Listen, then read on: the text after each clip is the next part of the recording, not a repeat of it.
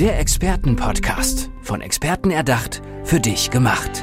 Experten aus nahezu allen Bereichen des Lebens geben wertvolle Tipps, Anregungen und ihr geheimes Know-how weiter. Präzise, klar und direkt anwendbar. Von A wie Affiliate bis Z wie Zeitmanagement. Der Expertenpodcast macht dein Leben leichter.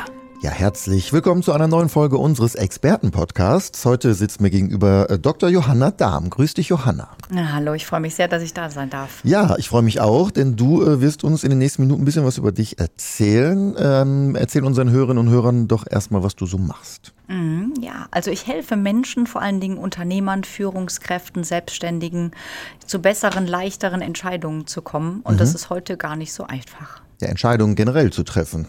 Ne? Ja, ja, ja, total. Also Menschen tun sich damit ziemlich schwer. Ja.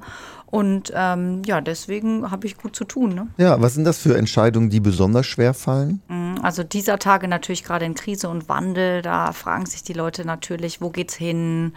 Äh, gerade unternehmerische Entscheidungen, äh, wie geht's mit dem Personal weiter? Kann ich mit meinem alten Businessmodell weitermachen? Äh, wie geht's mit meiner Firma weiter? Vielleicht die Nachfolge auch anzutreten. Also lauter auch sehr komplexe Entscheidungen. Mhm. Und äh, ja, da zerbrechen wir uns schon mal gerne den Kopf darüber. Ne? Gehen wir mal einen Schritt zurück. Wie bist du dazu gekommen, das zu machen? Mhm, also jetzt mache ich das tatsächlich schon seit 21 Jahren. Okay. Schon eine ganze Zeit. Und ähm, ob jetzt Hochkonjunktur oder gerade Corona-Krise ist eigentlich völlig unabhängig. Menschen tun sich generell schwer damit, Entscheidungen zu treffen. Mhm. Ne? Und äh, vor 21 Jahren habe ich angefangen, tatsächlich an der Universität zu Köln. Da hatte ich eine Assistentenstelle. Und da ging es damals darum, äh, Studierenden, Absolventen dabei zu helfen, mal so Berufswahl anzugucken gucken, mhm. nach dem Studium zu überlegen, wo geht es mit mir hin, Wissenschaft oder Wirtschaft oder ein Unternehmen zu gründen. Und schon da habe ich gesehen, Leute denken sehr komplex, mhm. sehr kompliziert, sehr weit äh, anstatt erstmal für sich selbst so den nächsten Schritt zu planen oder auf die Intuition zu hören.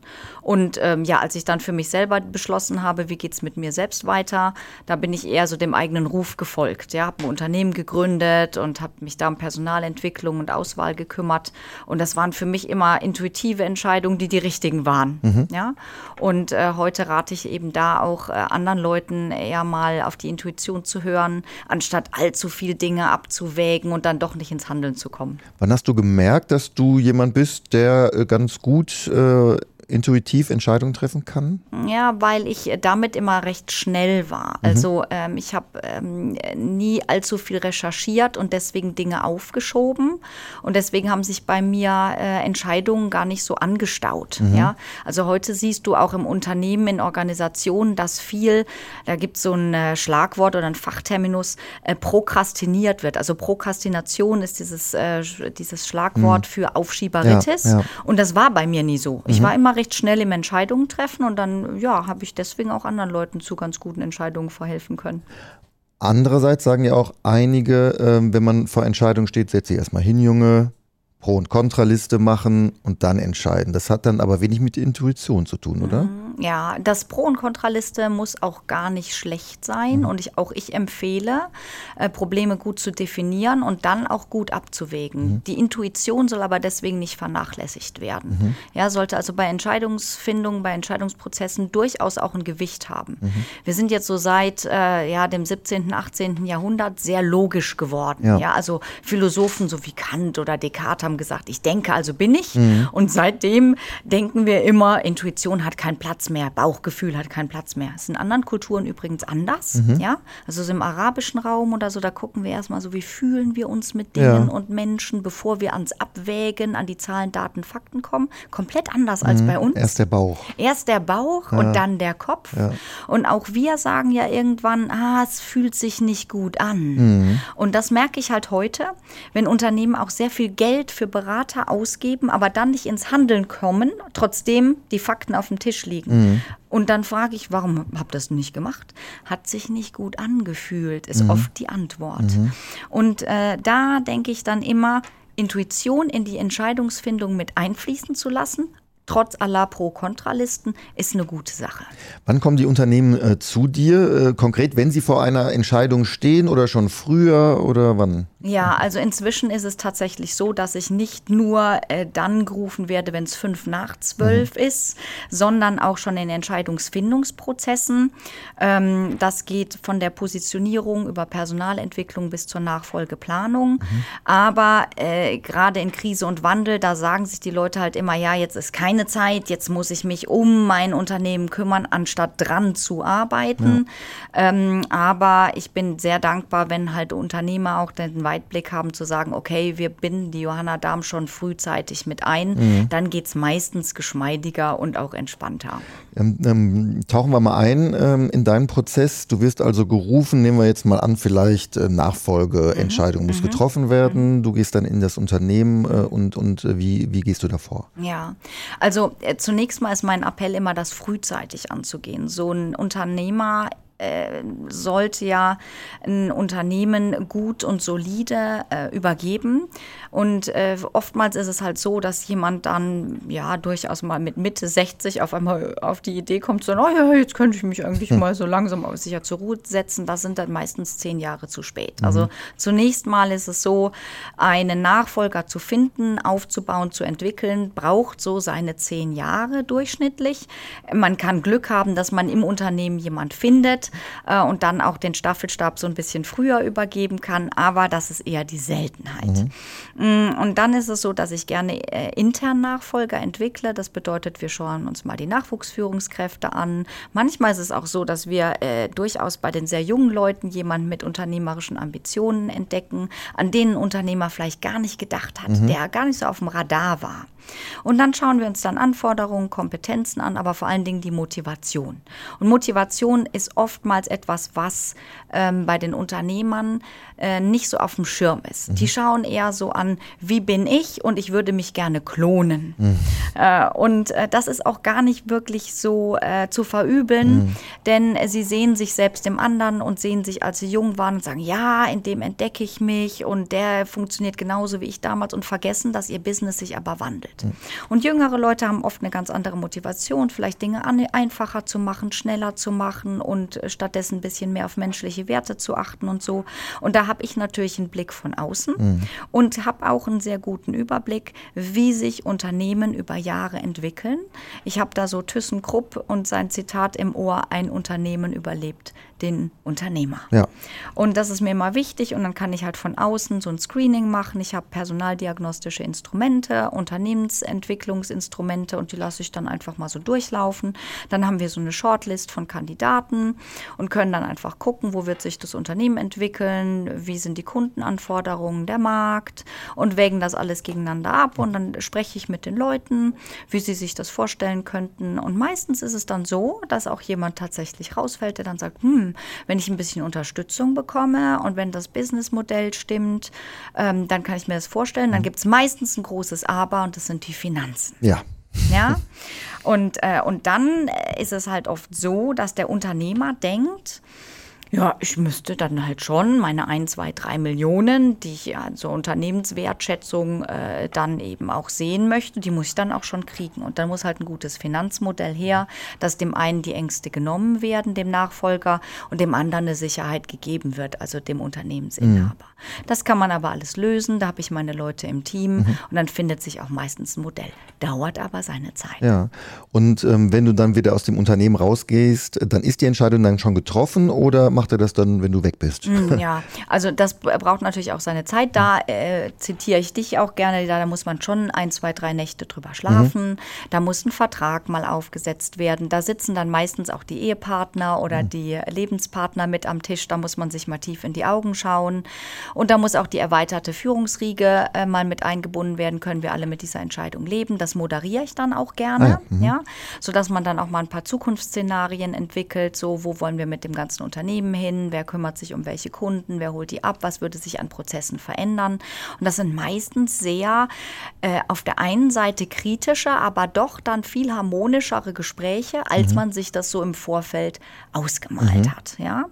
Und da kommen auch dann durchaus äh, gute und innovative Ideen nochmal auf den Tisch. Wo könnte man sich das Business vorstellen? Mhm. Bislang war vielleicht nur China unser Hauptabsatzmarkt, aber wir müssen mal auch mal an Rest of World denken. Ach ja, der bringt ja die Kompetenzen mit. Und wer, wer könnte noch ein strategischer Partner sein und so weiter und so weiter. Das diskutieren wir dann alles durch, machen einen Fahrplan und, ähm, und dann läuft das auch harmonisch dann mhm. durch. Ja? Ist ja für dich wahrscheinlich auch spannend, dann nachher noch zu sehen, was daraus geworden ist, oder? Diese Entwicklung. Äh, beobachtest du die dann irgendwie in Medien oder sowas? Äh, nicht nur in den Medien, sondern ich halte gute Kontakte. Ja. ja. ich begleite ja auch manchmal Startups über die Reifephase dann hinaus, wenn ich dann mit in die Gründung involviert war. Ich bin da sehr stolz drauf. Also wenn dann die Umsatzzahlen regelmäßig gemeldet werden oder jetzt zum Beispiel habe ich ein Unternehmen jetzt in die fünfte Generation mhm. entwickelt und äh, freue mich immer sehr, wenn die Kontakte dann bleiben oder wenn ich nach einem Jahr dann mal wieder einen Unternehmensbesuch mache ja. Mm, und äh, auf die Weihnachtsfeiern eingeladen werde oder so. Also ja.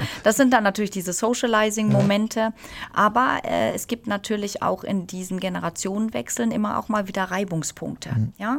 Also gerade jetzt, wenn man sagt, äh, wir müssen, äh, nehmen wir mal eine Montage im Zuge der Digitalisierung auch ein Stück automatisieren. Mhm. Heißt auch, Kompetenzen müssen umgelagert, vielleicht auch mal ja reorganisiert werden, wo gehobelt wird, da fallen Späne Pläne. Entlassung. Entlassungen. Mhm. Äh, da kann ich natürlich auch ein Stück weit unterstützen. Da gibt es aber Nachbarbetriebe, die brauchen vielleicht die Kompetenzen. Ja, äh, viele Regionen haben Unternehmensverbünde. Wie macht man dann sowas sozialverträglich und so? Also da freue ich mich natürlich, wenn ich auch über den einzelnen Baustein Generationenwechsel hinaus auch unterstützen mhm. kann. Und ähm, ja, das klingt vielleicht abgedroschen, aber ganzheitlich auch betreuen kann. Mhm. Ähm, kommen wir nochmal zum Thema Entscheidung. Jetzt nicht die große Entscheidungen wie das ja. Beispiel gerade, sondern alltägliche Entscheidungen, die getroffen werden müssen äh, von einer Führungskraft. Woran liegt es, dass einige sich da so schwer tun? Mhm.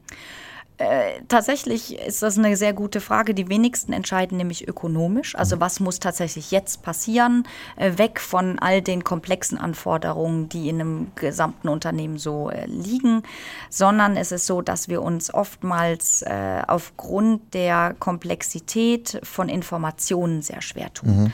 Ja, es gibt so zwei Entscheidungstypen, die ich da gerne mal so, so ein bisschen differenzieren will. Die einen, die recherchieren einfach unglaublich gerne oder geben ihrer Assistentin diese Entscheidungsaufgabe. Also zum Beispiel, wir suchen einen neuen Dienstleister. Ja, also zum Beispiel äh, Marketing. Ja, wir brauchen da jemanden, das können wir jetzt nicht mehr intern abbilden. Und dann äh, suchen wir und suchen wir und suchen wir. Und am Ende haben wir Marketingdienstleister ohne Ende. Nach welchen Entscheidungskriterien sollen wir denn da jetzt jemand auswählen? Da sind wir total überfordert. Ja, das sind die einen und die anderen, die suchen natürlich stets den Besten. Das sind so die Rosinenpicker. Und wir beide, wir wissen, es gibt nicht den einen Besten. Ja. Und dann wird auch keine Entscheidung getroffen. Und das wird dann von Management-Agenda zu Management-Agenda wieder nach hinten geschoben. Am Ende wird auch keine Entscheidung getroffen. Mhm. Dann ist auf einmal der Wettbewerber, der Marktbegleiter besser, weil der hat es einfach getan. Ja. ja. Das sind so die Ökonomen unter mhm. den Entscheidern, die machen einfach, obwohl sie wissen, es ist vielleicht nur die zweitbeste Option. Mhm. Dann kann man aber nachbessern. Mhm. Ja. Also es gibt eine Studie dazu, Boston Consulting Group, die haben herausgefunden, dass tatsächlich nur eine von zehn Führungskräften gute ökonomische Entscheidungen trifft. Mhm. Mich hat das persönlich sehr entsetzt. Deswegen habe ich mich da mit aus ein bisschen auseinandergesetzt, habe ein Buch dazu äh, geschrieben, die Entscheidungsmatrix, wo ich den Leuten wirklich äh, helfen möchte, schnellere, bessere Entscheidungen ja. zu treffen. Ist das auch eine Charakterfrage, ähm, dass einige einfach sich schwer tun? Äh, ich denke jetzt zum Beispiel mit Mitarbeiterentlassung haben wir gerade drüber gesprochen. Ja. Ne? Äh, das ist, äh, das kann man feige nennen, wenn man es nicht irgendwie aussprechen will, aber es ist ja auch menschlich, vielleicht mhm. jemandem nicht weh zu tun.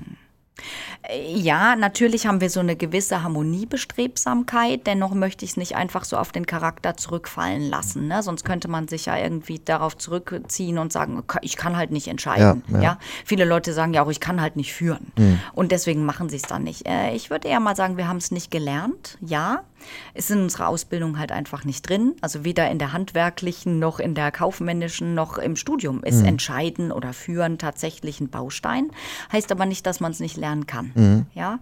Und ich möchte Menschen wirklich dazu ermutigen, diesen Entscheidungsmuskel, wie ich es nenne, auch tatsächlich zu trainieren. Äh, wie im Fitnessstudio. Du beginnst mit kleinen Gewichten und steigerst dich dann sukzessive und mhm. freust dich auch daran, dass du besser wirst. Mhm. So ist es mit dem Entscheiden auch. Mhm. Äh, wie würdest du jetzt in dem konkreten Fall äh, was würdest du raten, diese Entscheidung zu treffen und mitzuteilen dann auch? Ja. Äh, also gerade du hast das Thema beziehungsweise das Beispiel äh, Personalentlassungen ja. angesprochen. Es ist ein heikles Thema natürlich. Auf der anderen Seite kann man sich erstens Hilfe holen. Mhm. Ähm, also man kann sich, ob man jetzt im Internet einen Leitfaden runterlädt oder ein Buch dazu liest oder tatsächlich nochmal mit einem bekannten Unternehmer, der das schon öfter durchexerziert hat, nochmal sich ein kollegiales Coaching sich abholt oder tatsächlich einen Coach ins Haus holt. Es gibt eine Bandbreite von Möglichkeiten. Das Wichtigste ist aber Klarheit in der Kommunikation. Ähm, tatsächlich Optionen aufzuzeigen, dem Mitarbeiter zu sagen, okay, es gibt einen Sozialplan, du hast entweder die Möglichkeit, der Abfindung oder dass man dich in eine Transfergesellschaft überführt, wo du nochmal Bildungsgutscheine etc. abholst. Das dritte ist eben, dass man mit Partner- oder Kooperationsbetrieben dann eben äh, nochmal spricht, zu sagen, okay, gibt es da ein Auffangbecken, dass man dem Mitarbeiter ein Angebot macht, äh, woanders unterzukommen.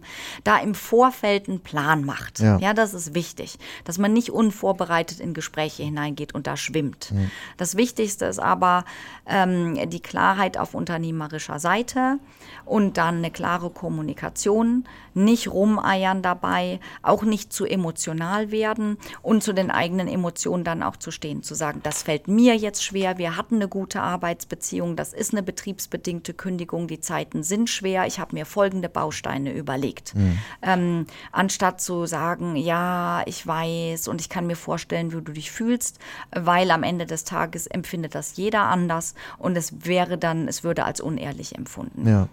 Ähm, jetzt gibt es Entscheidungen, ähm, die typisch sind ähm, auf unternehmerischer Sicht. Jetzt kam Corona, da kam ja eine Fülle von, von Entscheidungen wahrscheinlich dazu, die äh, in, in, sehr schneller Zeit getroffen werden mussten. Wie herausfordernd äh, ist, war, ist diese Zeit? Also die Zeit ist ja unvergleichlich, weil wir noch nie so eine globale äh, Lockdown-Situation hatten, die auch Unternehmen getroffen hat, unabhängig von ihrer Branche und Größe. Also der Kleinunternehmer ist genauso betroffen wie ein Amazon. Amazon kann jetzt nicht mehr binnen eines Tages all deine Waren und Dienstleistungen liefern. Ähm, und das hatten wir so noch nie. Mhm. Das darf uns auch immer wieder bewusst sein. Am Ende des Tages sagt aber der Einzelne, interessiert mich nicht. Äh, ich bin jetzt betroffen und muss irgendwie da raus. Auf der anderen Seite sehen wir aber, Unternehmen äh, ruhen sich immer noch zu sehr auf ihrer angesparten Kapitaldecke aus und sagen, naja, also ich bin ganz zufrieden damit, dass ich jetzt nicht so innovativ war und nicht so viel investiert habe. Ich habe hier ganz guten Polster angespart. Ich mache jetzt mal so weiter und was ich äh, jetzt nicht einnehme oder wo ich Umsatzeinbußen habe, das ziehe ich mir jetzt mal so ein bisschen aus der Portokasse. Mhm. Meines Erachtens die falsche Entscheidung. Ist doch schnell weg, so ein Polster, ne? Ja, das ist schnell abgeschmolzen mhm. und es kann ja aufgrund der mangelnden Einnahmen oder der rückgegangenen Einnahmen nicht ganz so schnell wieder aufgeforstet werden. Ja? Und deswegen würde ich sagen, ist es jetzt umso wichtiger, die Entscheidung zu treffen, in Dinge zu investieren, wie Digitalisierung, mhm. Automatisierung, zu gucken, was ist mein gewinnbringendstes Angebot, äh, wo hat der Kunde seinen größten Schmerz, mhm. wie kann ich mich darauf fokussieren. Also Fokus ist jetzt echt angesagt, ähm, gewinnbringendstes Angebot für den Kunden, da dran zu bleiben. Und vor allen Dingen, viele Unternehmen haben immer noch so einen Baukasten. Ja? Mhm. Also kommt es mir vor, wenn ich da reingehe, ja, das Angebot ist gewachsen, da war mal einer, der wollte das dringend und und ja, das haben wir auch noch im Portfolio. Ich weiß selber nicht so genau, woher das kommt. Also wirklich jetzt Fokus, einschmelzen, äh, Wunschkunde, gewinnbringendstes Angebot, Engpass zu finden und da dran zu bleiben. Da mhm. gibt es gute Management-Techniken, die kann eigentlich jeder Unternehmer unternehmen, anstatt zu unterlassen, jetzt richtig zu investieren. Wir wollen mal, äh, ähm, oder ich frage mal so ein bisschen nach deinen Entscheidungen. Was war die letzte Entscheidung, die du getroffen hast? Ähm, also ich habe mein Geschäftsmodell auch nochmal angepasst. Ich habe alle Face-to-Face-Beratungen binnen einer Woche auf digitale Angebote umgeswitcht. Das war allerdings für mich zugegebenermaßen auch nicht so schwierig, denn ich habe in den Konzernen, in denen ich gearbeitet habe, eine globale Position gehabt und deswegen schon immer äh, auch digital gearbeitet. Mhm. Äh, also da muss ich jetzt gleich mal so ein bisschen Druck ja, wieder andere, auch, klar, äh, ja, mhm. rausnehmen. Ähm, allerdings habe ich jetzt tatsächlich äh, die Buchungssysteme nochmal vereinfacht, sodass du mit einem Klick alles buchen kannst. Mhm. Und äh, tatsächlich funktioniert das auch sehr gut. Und was ich auch gemacht habe, war, ich habe einen äh, Beirat eingerufen, sodass ich also auch mein Leistungsportfolio, das bedient wird durch Johanna, nochmal verschlankt habe, aber alle meine äh, Teammitglieder als Experten äh, aufgerufen habe, sodass ich jedes Kundenproblem mit, also mit einem Anruf oder mit einer E-Mail sofort verteilen kann. Mhm. Kein Kunde bleibt bei mir im Regen stehen. Ich kann alle sofort ähm, weiterleiten und jedem Kunden wird sozusagen am gleichen Tag noch geholfen. Was war die schwerste Entscheidung in deinem Leben? Beruflich, privat? Ähm, also ich musste tatsächlich mal ähm, einen Geschäftsführer eines großen Unternehmens von einer Entscheidung ein Stück weit abbringen. Und ähm, ich glaube, da stecken viele ähm, Führungskräfte gerade im mittleren Management auch drinnen. Äh, Entscheidungen mal abzuwehren oder Nein zu sagen. Und da ist ja die Angst vor äh, Ablehnung, vor Arbeitsplatzverlust, vor Kündigung, äh, die steckt ja dahinter. Mhm. Ja, also auch mal seinen Chef zu führen. Das ist keine einfache Sache. Und da war ich mal drin. Äh, der Chef war total begeistert von einer Idee, auch in so einer Krisensituation. Und ich musste einfach sagen, äh, bitte lass uns da nochmal nachdenken, bevor wir das wirklich machen. Mhm. Und er hat mich auch aus seinem Büro geworfen. Ah. Äh, und ich dachte, boah, wahrscheinlich darf ich morgen nicht mehr wiederkommen. Und ich habe mich sofort rückversichert, ob ich damit richtig liege. Und habe ihm noch zwei, drei Gesetzestexte auch dazu geschrieben. Habe ihm die per E-Mail sofort zugesandt. Und er hat sie gelesen und hat mir sofort zurückgeschrieben, okay, Ausrufezeichen sodass ich wusste, ich habe für uns beide die richtige Entscheidung ja, getroffen. Sehr schön. Du kannst Entscheidungen treffen, darum jetzt zum mhm. Schluss ähm, die Entweder-Oder-Fragen. Das dürfte für dich kein Problem sein. Okay. Berge oder Meer? Meer. Hund oder Katze? Hund. Süß oder salzig? Süß. Stadt oder Land? Stadt. Sport oder Sofa? Sport. Tee oder Kaffee? Kaffee. Und geduldig oder ungeduldig? Mehr und mehr geduldig. ich muss jetzt auch eine Entscheidung treffen, das war's nämlich mit diesem Expertenpodcast, war sehr interessant. Johanna Dahm, vielen Dank, unsere Expertin für Entscheidungsfindung. Alles Gute. Vielen Dank dir. Ciao. Der Expertenpodcast, von Experten erdacht, für dich gemacht. Wertvolle Tipps, Anregungen und ihr geheimes Know-how. Präzise, klar und direkt anwendbar. Der Expertenpodcast macht dein Leben leichter.